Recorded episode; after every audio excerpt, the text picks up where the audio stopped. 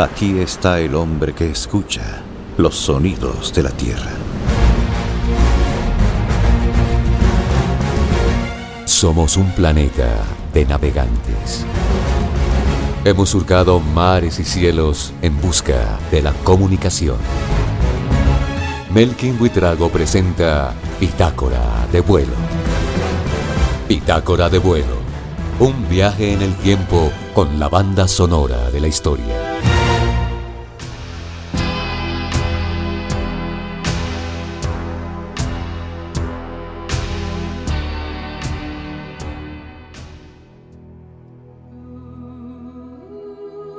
Eneduana fue una mujer que vivió en el siglo XXIII a.C., en la antigua Mesopotamia.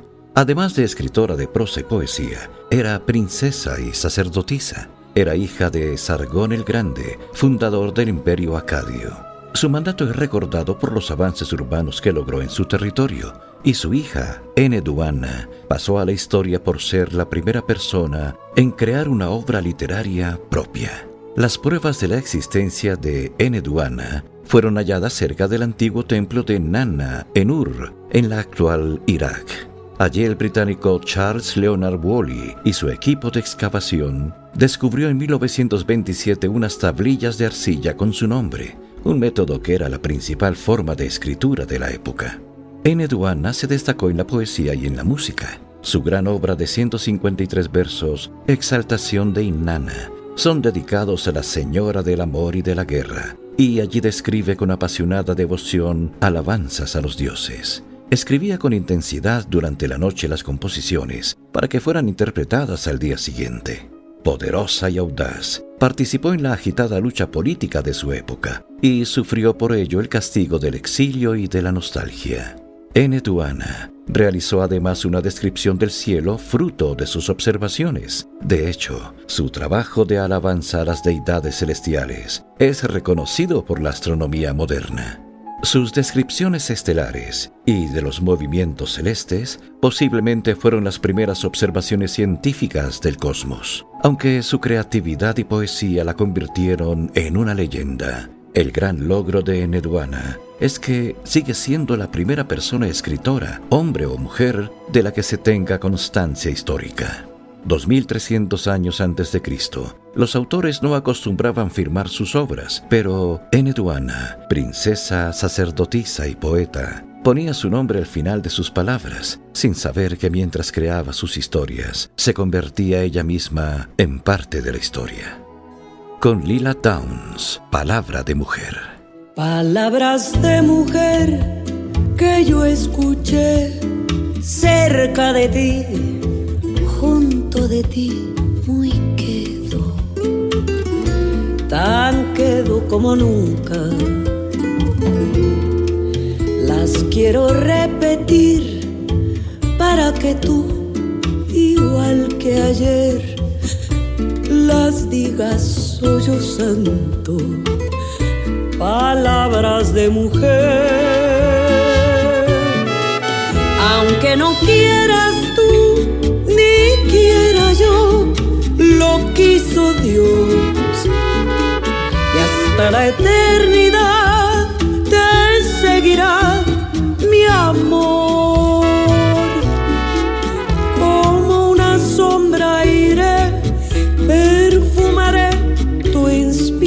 inspiración a ti estaré también en tu dolor. Aunque no quieras tú, ni quiera yo, lo quiso Dios. Y hasta la eternidad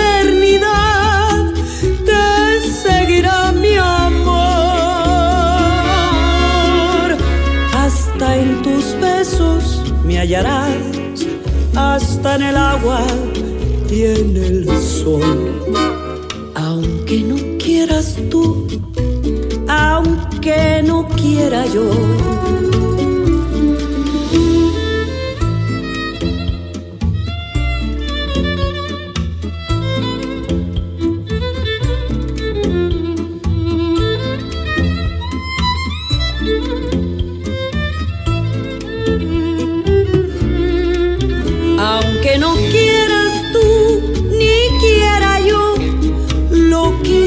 Y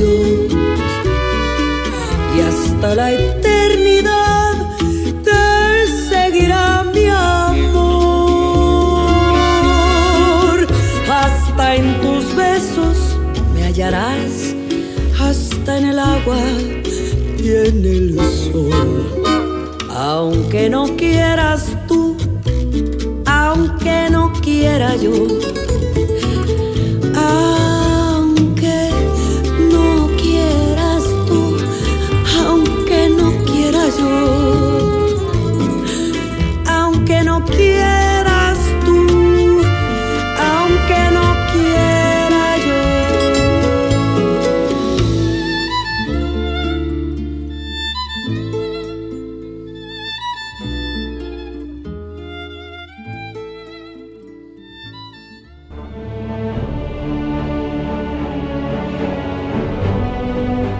Muchos ríos tuvimos que cruzar antes de encontrar nuestro camino. Esta es Bitácora de vuelo.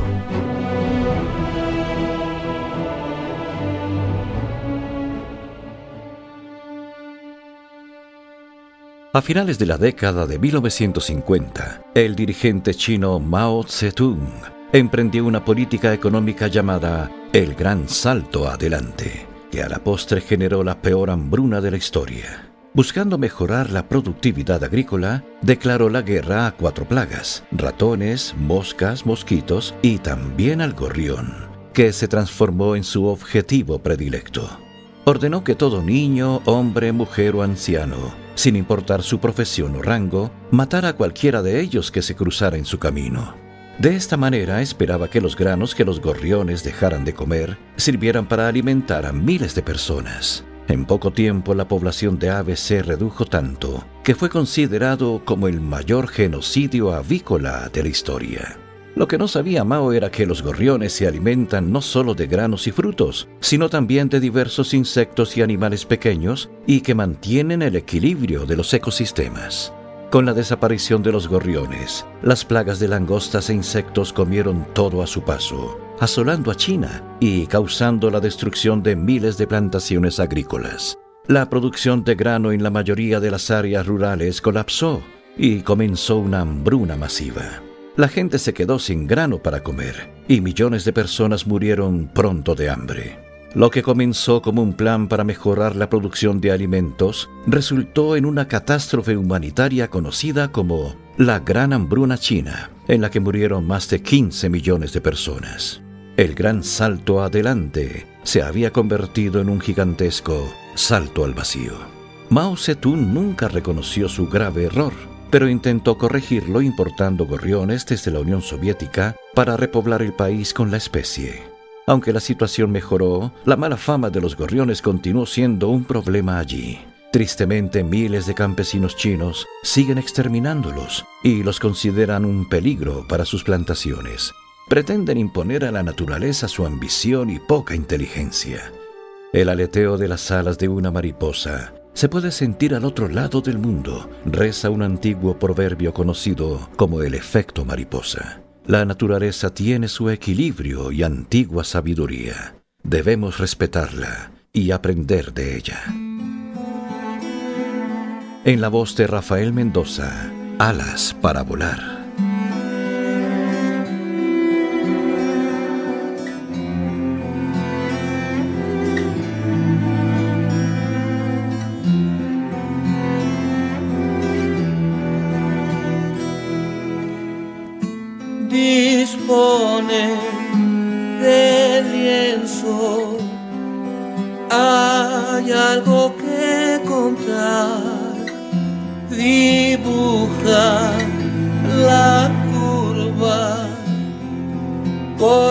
De aquí de allá. Ilvana los años. La vida se se ciñe la espalda, alas para volar, sueña con descansar, cuesta encontrar la paz. Algo dejo al pasar, no espera regresar. Pudo escuchar su voz, supo seguir.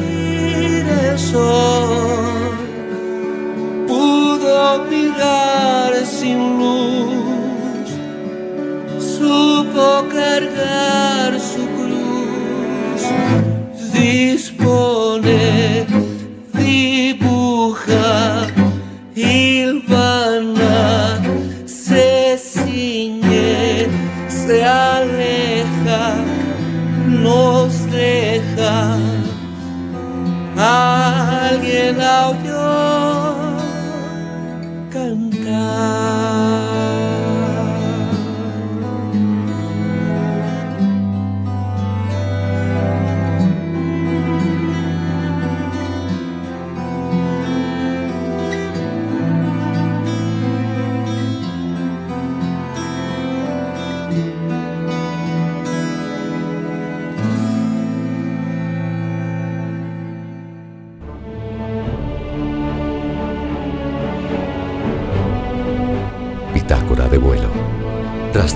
Largo camino que condujo a la conciencia.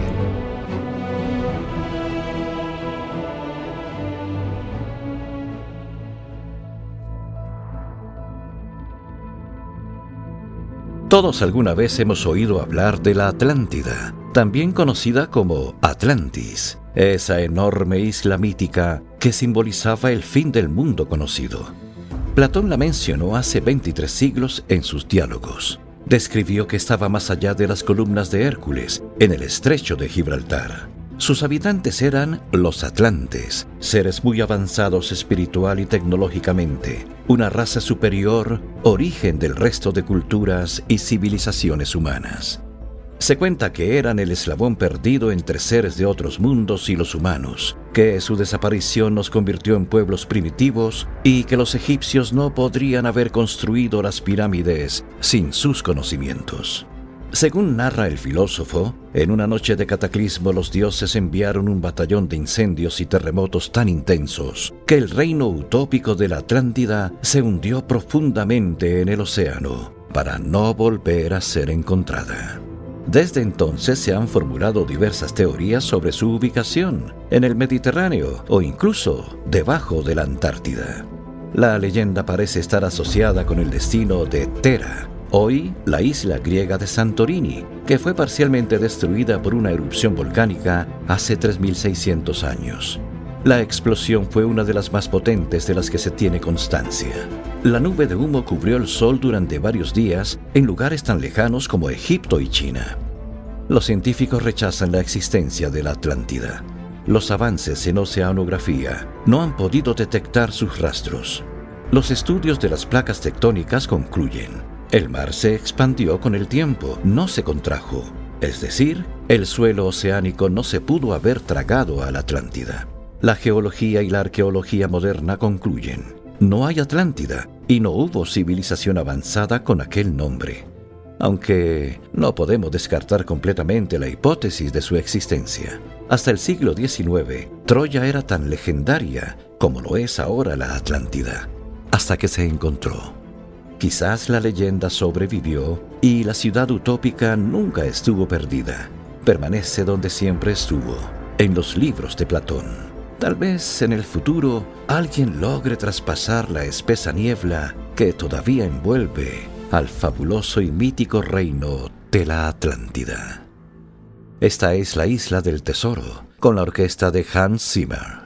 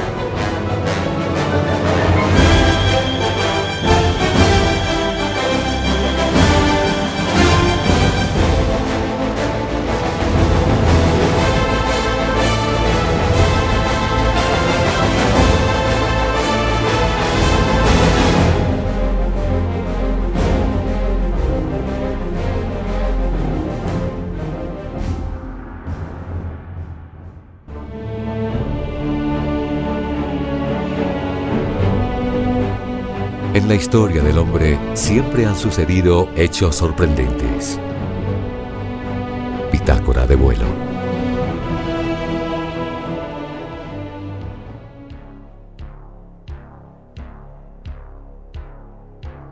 Levantarnos cuando suena la alarma o dormir cinco minutos más. Desayunar té o café. Usar la camisa azul o la verde. Desde que despertamos hasta que volvemos a dormir, cada día de nuestras vidas tomamos decisiones de manera consciente y creemos que las tomamos libremente. Anthony Borges, autor de La Naranja Mecánica, decía que el ser humano está dotado de libre albedrío para elegir entre el bien y el mal. Pero para algunos neurocientíficos esto no existe. Solo es una ilusión del cerebro han logrado poner en duda la idea de que somos seres con capacidad de libre decisión y nos hacen preguntarnos seriamente si existe la libertad humana. Desde que Copérnico demostrara que no somos el centro del universo, Darwin que somos un primate más, y Freud nos hiciera ver que algunas veces ignoramos nuestras motivaciones más íntimas, nuestro ego enfrenta ahora esta nueva decepción. En nuestras decisiones, la intervención consciente y racional es posterior a la elección hecha unos instantes antes por las capas inconscientes del cerebro. Es decir, que todo lo que decidimos surge en nuestro cerebro de manera inconsciente, sin intervención de la voluntad, y que luego somos simplemente informados. Los científicos también se plantearon si algunas enfermedades mentales, donde los individuos pierden el control sobre sus decisiones, no serán también otro engaño de la mente, esa máquina fantástica. Normalmente funciona bien y nos sentimos felices, aunque ignoramos cómo lo hace. Es solo cuando surgen errores o contradicciones que se encienden las alarmas. ¿Realmente somos libres y responsables de nuestras acciones? O nuestras elecciones están determinadas por nuestro entorno, educación, genes o factores que se escapan a nuestro control? Nuestra conciencia parece no mandar mucho y no somos tan libres como quisiéramos. Sin embargo, pese a su escaso papel, podemos intentar lograr un mundo mejor si alimentamos nuestra compasión, altruismo y empatía hacia los demás. Este es Pharrell Williams, Freedom libertad.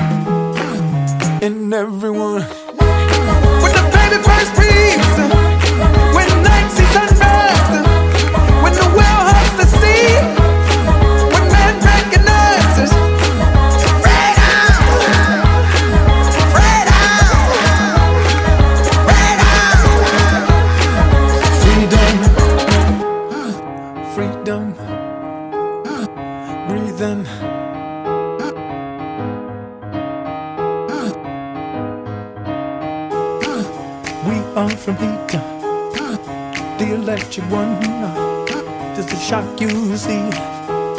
He left us the sun. Atoms in the air, organisms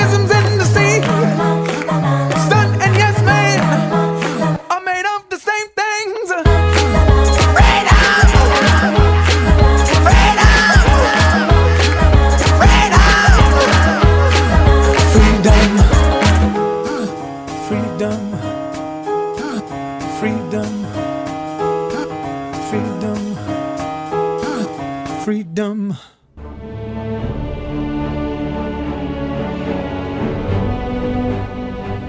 de vuelo. Un viaje en el tiempo con la banda sonora de la historia.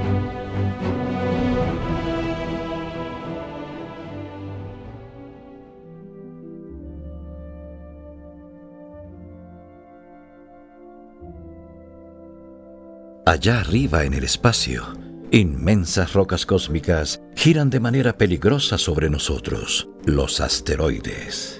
Son viajeros celestes que quedaron atrapados en el momento de la formación del sistema solar. Aunque nos dan información sobre un pasado remoto, suponen un enorme riesgo como sucedió con los dinosaurios, que desaparecieron por su impacto hace 66 millones de años, causando una hecatombe de proporciones dantescas y que marcó un antes y un después de la vida sobre la Tierra. La estadística asegura que esto podría volver a suceder. Nuestro planeta ha sufrido más de 3 millones de impactos cósmicos que han dejado huellas desde un kilómetro de diámetro hasta la más grande, de más de 300 kilómetros. Nuestra luna está llena de cráteres causados por esos impactos. La película Armagedón de 1998 muestra cómo un grupo de astronautas intenta detener un meteorito a punto de chocar contra la Tierra, mediante la detonación de una bomba nuclear sobre el asteroide para evitar el desastre.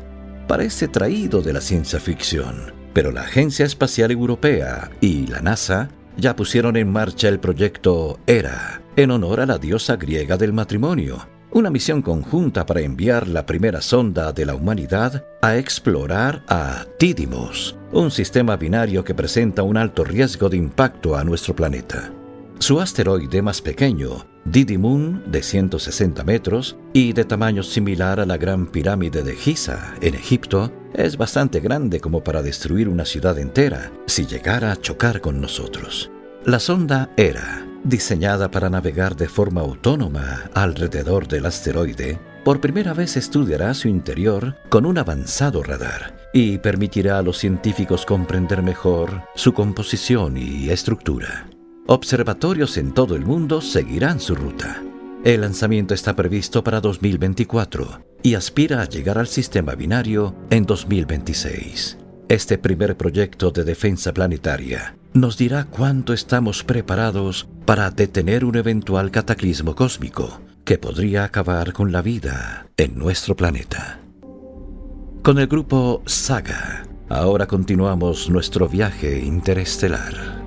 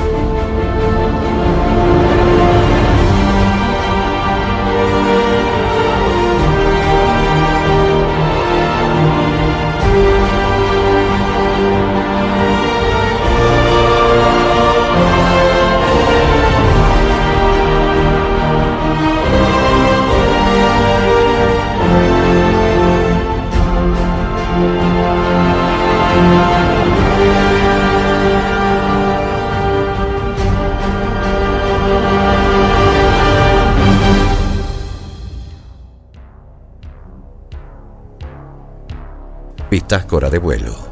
La banda sonora de la historia continuará. Somos un planeta de navegantes. Hemos surcado mares y cielos en busca de la comunicación. Melkin Buitrago presenta Bitácora de vuelo. Bitácora de vuelo. Un viaje en el tiempo con la banda sonora de la historia.